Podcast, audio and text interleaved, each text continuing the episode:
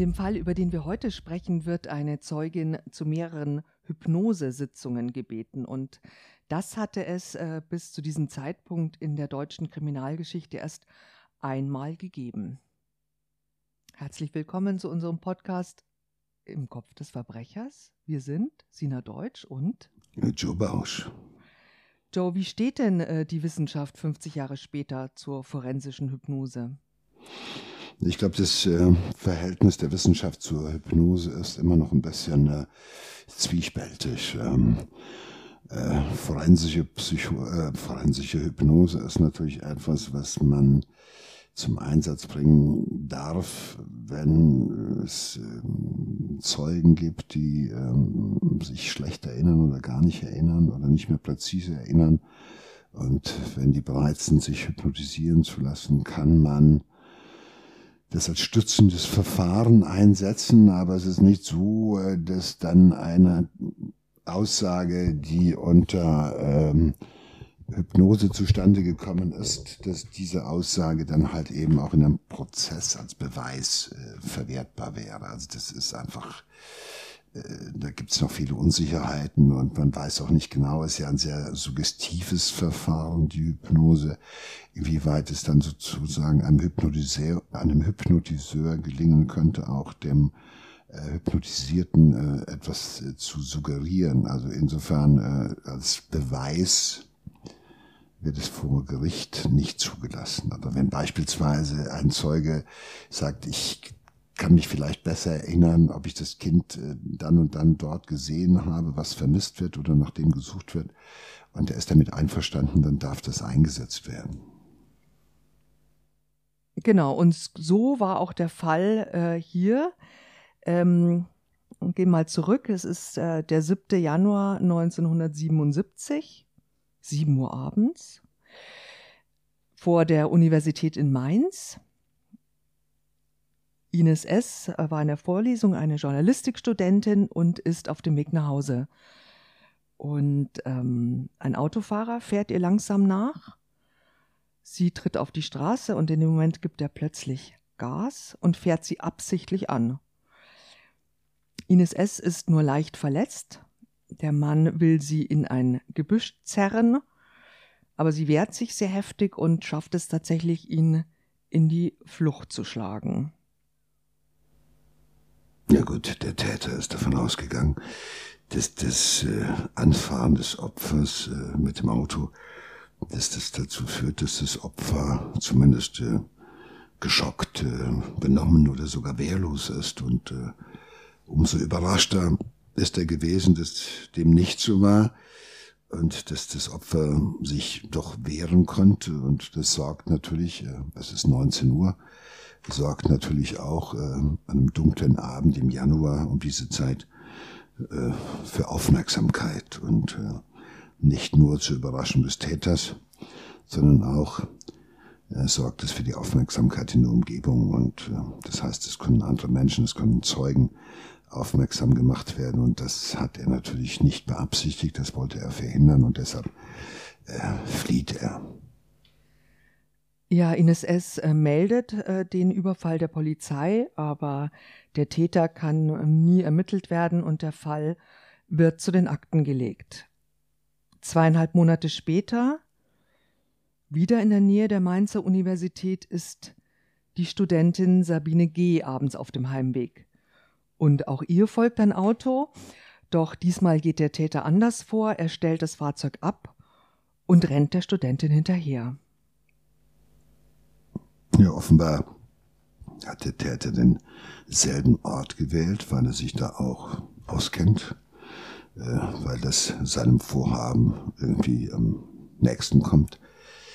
Es kann aber auch sein, dass er den ersten Fall noch so in Erinnerung hatte, dass er sagt, okay, am gleichen Ort und dann war der Film plötzlich zu Ende. Äh, ich will aber das, was in meinem Kopf wie ein Film abläuft, diesmal zu Ende spielen. Diesmal bin ich besser vorbereitet. Ich habe besser geplant und dieses Mal ziehe ich mein Ding durch. Am nächsten Morgen wird die Leiche der 23-jährigen Studentin gefunden. Sabine G. wurde mit einem stumpfen Gegenstand brutal erschlagen. Ihre rechte Kopfhälfte ist zertrümmert. Und die Mordkommission beginnt ihre Ermittlungen. Der äh, damalige Ermittler ähm, sagt, dass die Auffindesituation dafür spricht, dass es sich um ein sogenanntes klassisches Sexualdelikt handelt. Es ist, lagen zwar keine konkreten Fakten für eine Ver Vergewaltigung vor, ähm, aber das Opfer war im unteren Bereich unbekleidet. Und äh, der Fundort spricht auch dafür, dass der Fundort auch gleich äh, dem Tatort war. Gut, es wird ermittelt, aber es passiert leider momentan noch nichts. Und dann, kurze Zeit später, begeht ein unbekannter Täter in der Nähe von Heidelberg, das etwa 100 Kilometer von Mainz entfernt ist, ähm, besonders gewaltvolle Tötungsversuche in Frauen. Und zwar überfällt er an Bushaltestellen willkürlich Passantinnen und versucht ihnen die Kehle durchzuschneiden. Also die Brutalität, mit der dieser Täter vorgeht, das ist schon äh, was ganz Besonderes. Es ist ja ein, ein unbedingter Vernichtungswille und Vernichtungsimpuls dahinter. Er will diese Frauen töten, vernichten mit martialischer Gewalt. Und äh, damit wieder etwas in ihm ins Gleichgewicht gerät oder damit etwas in seiner Fantasie wieder irgendwo ins Gleichgewicht gerät. Aber in gewisser Weise habe ich jetzt schon so eine Ahnung oder zumindest die Vorstellung davon, dass es sich um einen Art paranoiden Wahn handeln könnte. Also dieser Mann ist ja, greift ja willkürlich seine Opfer irgendwie mitten aus dem öffentlichen Raum heraus und äh, schleppt sie irgendwo hin und äh, bringt sie auf äußerst gewaltsame Weise um. Das heißt, die, der erste Impuls ist ja schon ausgeprägt gewalttätig. Also jemand den Schädel zu zertrümmern, die Kehle durchzuschneiden. Das sind ja alles sehr martialische Tötungs, äh, äh, ähm, wie heißt das? Formen. Tötungsformen, ähm, die von einem großen Hass zeugen. Also ich kenne das eigentlich nur bei äh, krankhaft äh, psychotischen oder paranoischen Tätern, die halt einfach äh, auf diese Frauen dann irgendwas projizieren, was dann halt mit großer Gewalt vernichtet werden muss.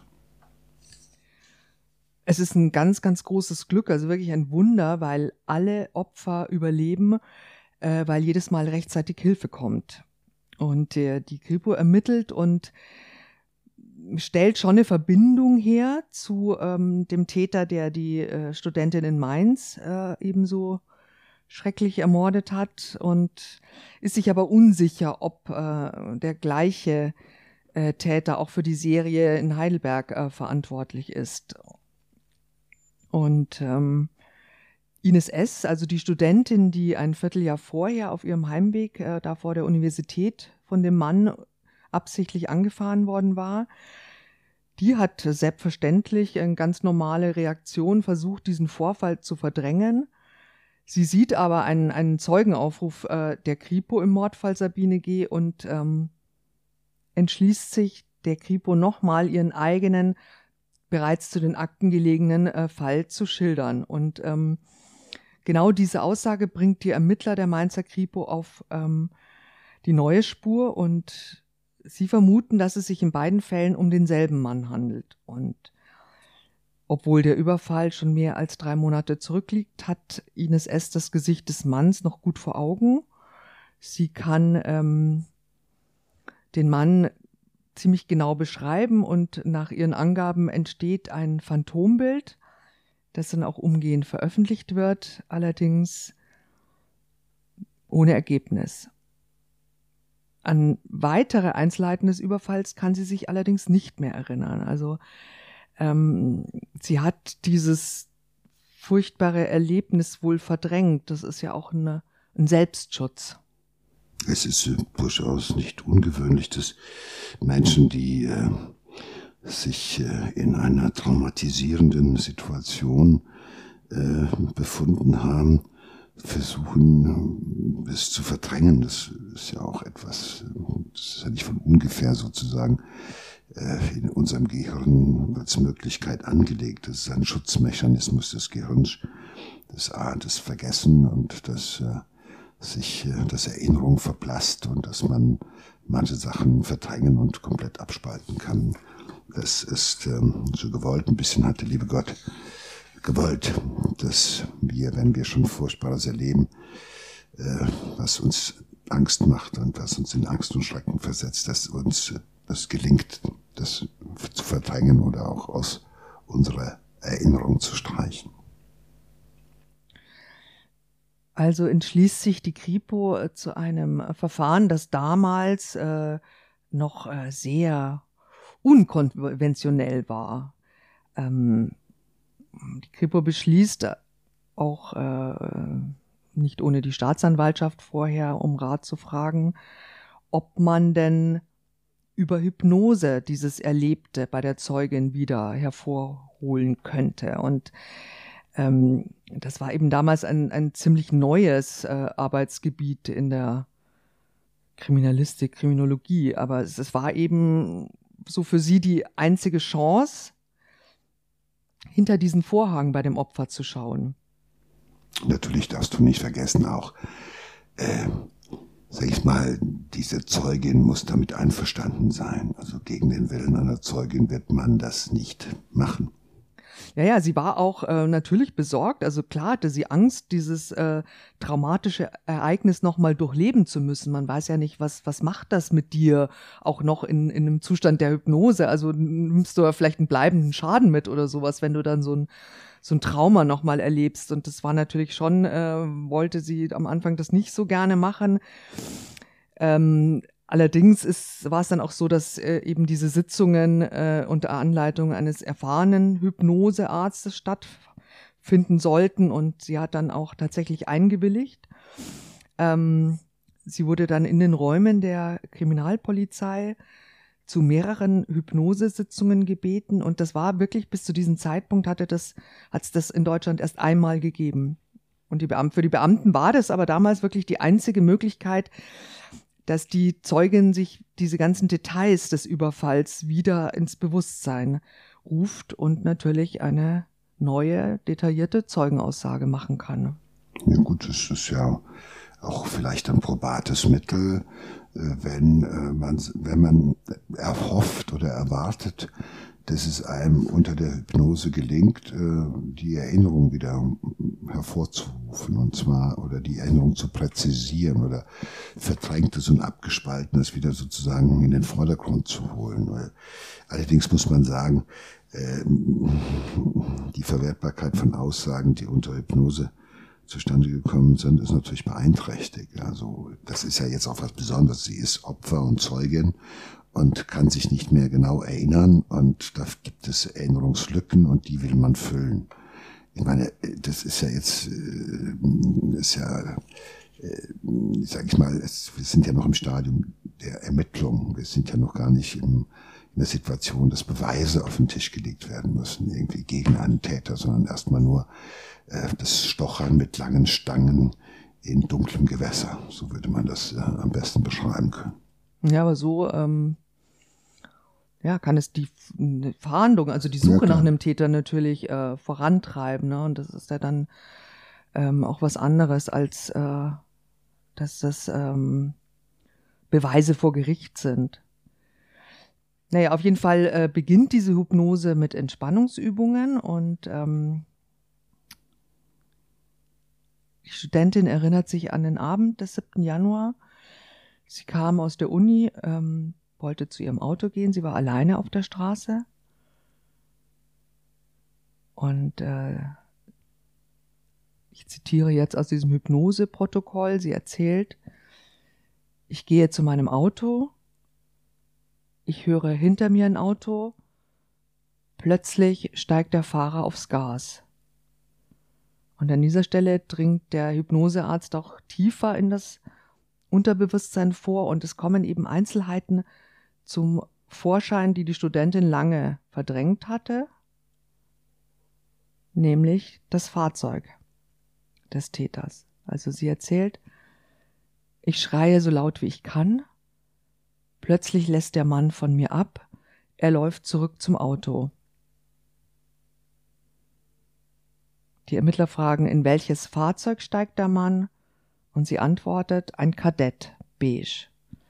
Also die Kripo hat jetzt endlich eine neue Spur, nämlich das Auto, das der Täter gefahren hat.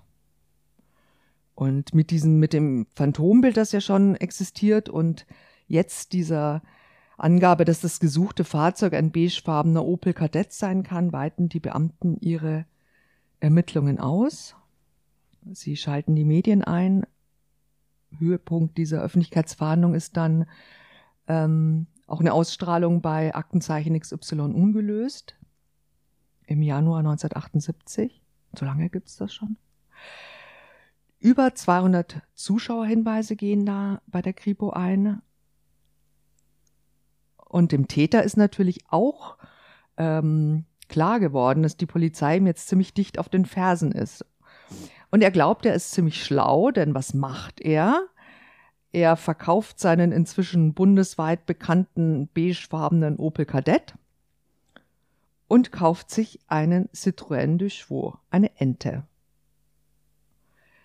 Ihm ist allerdings nicht klar, dass er auch als Vorbesitzer des Kadetts registriert ist, genauso wie als neuer Halter der Ente. Ja gut, das ist ein Fehler. Man sollte halt keine Fehler machen, wenn man mordet. Der Fahndungsdruck ist natürlich gewachsen und das bekommt der Täter mit. Er spürt oder weiß oder ahnt, die Polizei ist ihm auf den Fersen. Und der naheliegendste Gedanke bei ihm natürlich ist der, sich wenigstens äh, des Tatfahrzeuges zu entledigen, dass man sagt, okay, wenn die jetzt kommen und fragen mich, dann muss nicht der beige Kadett bei mir irgendwo in der Einfahrt oder vorm Haus stehen. Also den hab ich dann nicht. Also das ist ja, dass man jetzt alle ehemaligen Besitzer eines beigefarbenen Opel Kadett, das mag er sich nicht vorstellen. Also sein Gesicht verbunden mit dem Opel Kadett ist natürlich das, was er versucht äh, zu beseitigen. Und, ja, damals gab es auch nicht so viele Autos wie heute, ne? Naja, gut, dann macht er halt den Fehler. Ja, es gab vor allen Dingen, ich meine, beigefarbene Opel Kadett war schon häufig. Doch, ich habe echt die beste Zeit erlebt. Ich habe den Führerschein gemacht, 71, und äh, ich wollte ihn aber nicht. Aber es fuhren ganz viele meiner Freunde, äh, hatten dann einen Opel Kadett in allen furchtbaren War das Farben damals das 70er Hipster-Fahrzeug? Nein, nicht Hipster, das war bezahlbar, das war klein und das war manch, für viele von uns in dieser Generation, die da ihren Führerschein gemacht haben, war das sozusagen das erste erschwingliche Auto. Äh, genauso wie die Ente, der 2CV oder Renault 4 oder sowas. Das war ja so, das, so die Autos, mit denen man sich am Anfang herumgeschlagen hat. Und äh, insofern gibt es viele in meiner Generation, wenn man die fragt, Kadett, Kadett B, beige. Das war, ja, das, das waren, in den 70er Jahren hatten die Autos ja furchtbare Farben. Und beige war natürlich eine Farbe, die hätte ich nie genommen, aber egal.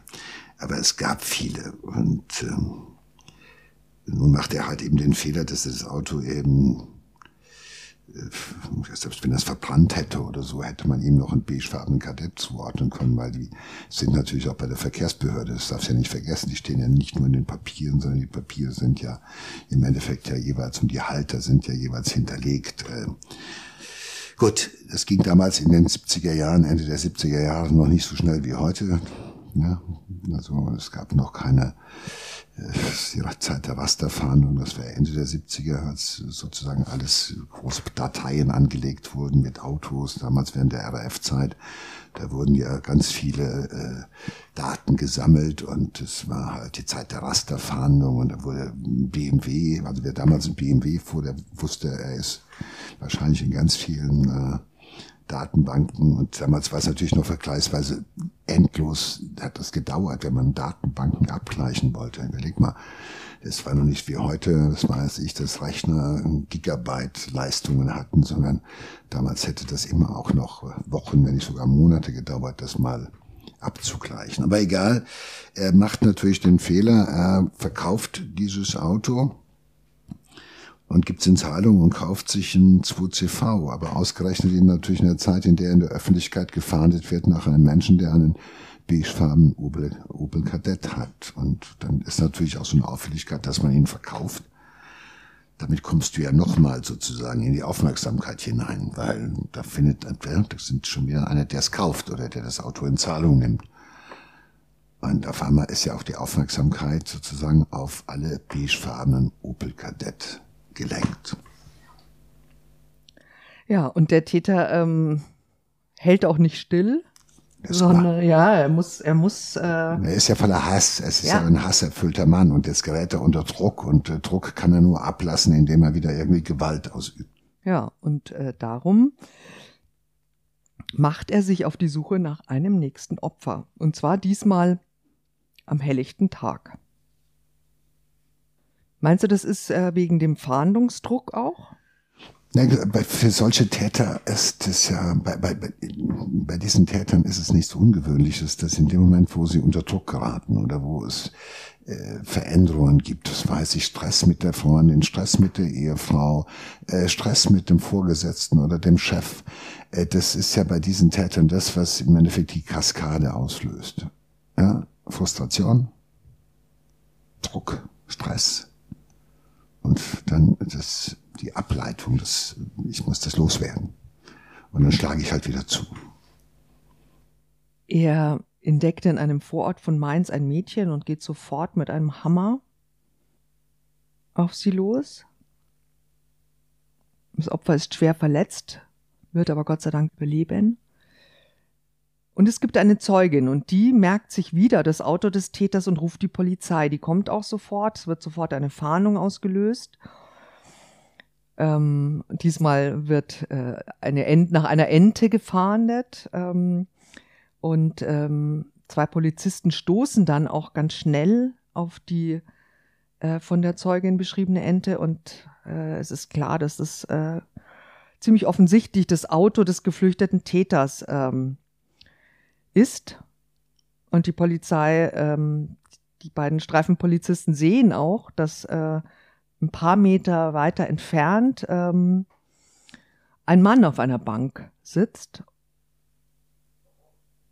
Und ähm, sie gehen zu dem Mann hin und befragen ihn. Und es ist ohne Umschweife, sagt dieser Mann, der da sitzt, ja, ich habe den Überfall auf das Mädchen verübt, so als hätte er quasi auf dieser Bank ähm, auf die Beamten gewartet.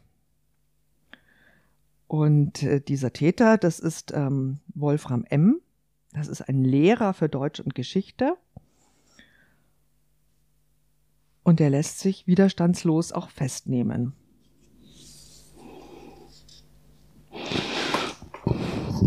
Das ist natürlich eine gewisse Überraschung gewesen.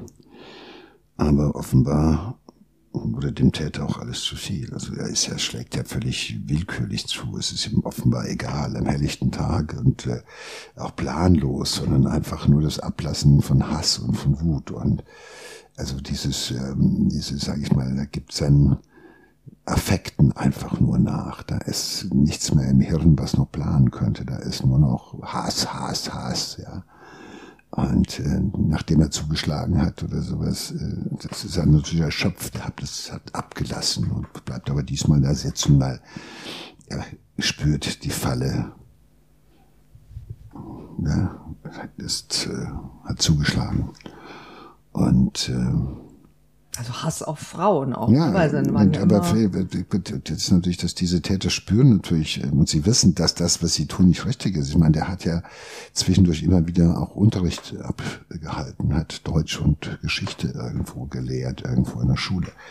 Und äh, es kostet diesen Menschen ja ganz viel, äh, diesen Hass zu verbergen, den die da haben. Ne? Und äh, sie wissen, in dem Moment, wo sie es tun, dann machen sie es aus Überzeugung, aber sie wissen natürlich, das ist was nicht in Ordnung mit mir. Das ist nicht in Ordnung, Menschen die Kehle aufschlitzen zu wollen, auf Kinder oder Mädchen mit dem Hammer einzuschlagen. Das ist nicht in Ordnung. Äh, äh, sie können zwar nicht davon ablassen oder sie spüren, ich kann das nicht mehr verhindern, dass ich das tue. aber das ist ja noch so eine Grenze bis hin zu einem so einer psychotischen Entwicklung oder sowas, ja, dass man merkt, äh, jetzt fängt das an und ich kann es nicht stoppen. Oder das ist so wie, wie so ungefähr wie so beim Epileptiker, weißt du, der hat so eine Aura, der spürt, jetzt geht es los und dann weiß er gleich, reißt es mich oder sowas. So ungefähr geht es in diesen Kätergehirn dann auch vor. Und dieser Hass ist natürlich etwas, das brodelt permanent in denen und dann kocht es über, der Deckel fliegt, ja, vom Topf und dann schlägt er wieder zu und dann beruhigt sich das Ganze wieder, kann sich damit wieder zurückholen. Aber er spürt es, hält ihn nur eine gewisse Zeit wieder davon ab, wieder zuzuschlagen. Und, äh, er ist noch so weit bei Verstand, dass es offenbar jetzt zulässt, dass man ihn unmittelbar nach der letzten Tat hat verhaftet und er räumt ja auch diese Taten dann ein.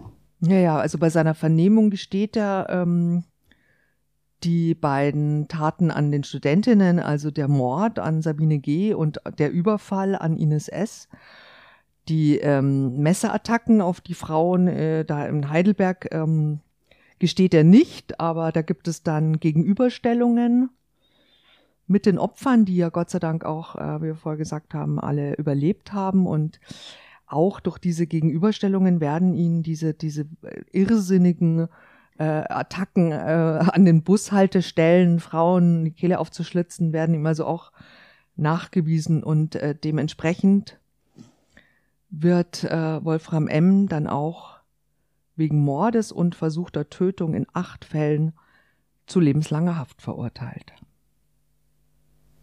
Wobei mich ein bisschen wundert, also sage ich mal, bei dem, was ich jetzt über diesen Täter weiß, ähm, dass der nicht zumindest, äh, bevor er in den Knast geht, oder zumindest vielleicht nach 15 Jahren, äh, dann in eine forensische Psychiatrie kommt, weil dieser, dieser, dieser abgrundtiefe Hass, wo kommt er her, äh, wann hat er sich entwickelt, äh, ähm, wie ist die Prognose für so einen Menschen? Ne? Also kann man das behandeln oder sowas? Warum, woher kommt der Hass und kann man ihn behandeln? Das hätte mich jetzt ähm, auch noch interessiert, ehrlich gesagt. Aber ich gehe mal davon aus, dass äh, so ein Gewalttäter mit so einer, mit so einer Anamnese, also mit solchen Taten, dass der natürlich irgendwie auch ähm, im Gefängnis äh, eine Behandlung bekommt. Ähm, gut, man hat ja Zeit, lebenslange Haft, hat man ja lange Zeit und ohne dass er sich verändern wird und ohne dass man äh, zu der Erkenntnis kommt, dass er, sofern er mal entlassen wird, ähm, sowas nie wieder tun wird, äh, wird er überhaupt keine Chance haben, mal aus dem Knast zu kommen. Aber das ist ja schon ein krankhafter Hass, finde ich. Manchmal ist es ein Hass, der ist ausgelöst worden.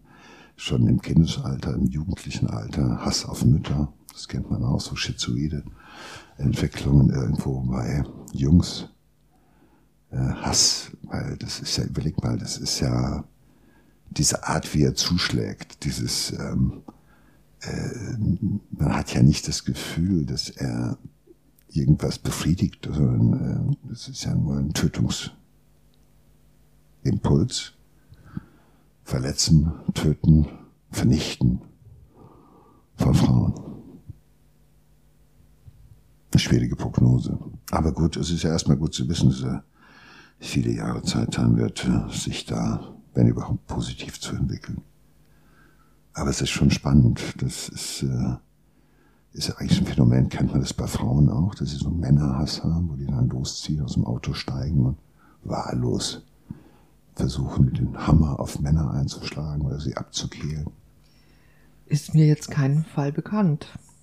Also ich kenne viele Fälle von Männerhass, aber äh, also die hassen schon die Männer das ja, aber sie bringen sie aber, ähm, nicht um. Also ein Fall, dass eine Frau da mit dem Messer äh, wahllos irgendwie Männern die Kehle durchschneidet, ähm, wüsste ich jetzt nicht.